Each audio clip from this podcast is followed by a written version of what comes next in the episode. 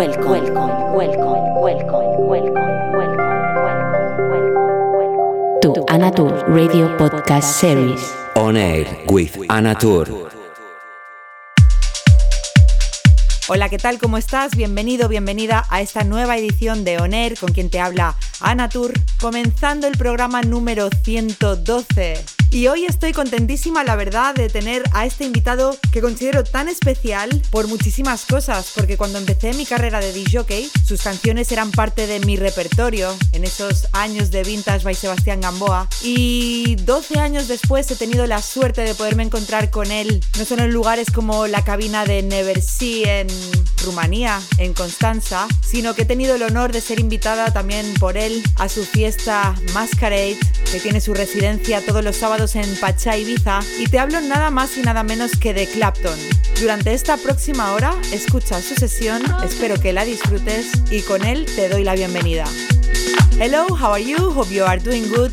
Starting the show on air with Who is Speaking, Anna Tur edition 112. And today I'm especially excited because I have a guest who I admire since my beginnings of my career as DJ. His music was always in my sets when I started at Vintage by Sebastian Gamboa playing house music. And, and 12 years later, I had the chance to meet him and to play with him at NeverSea Festival at Constanza, Romania. And I had the honor this summer to be in one of his parties, his residency Masquerade at Pacha Ibiza as guest. Thank you very much if you are listening me, Claptone. And to all of you, hope you enjoy his one hour of good music, pure energy, and good vibe. Welcome.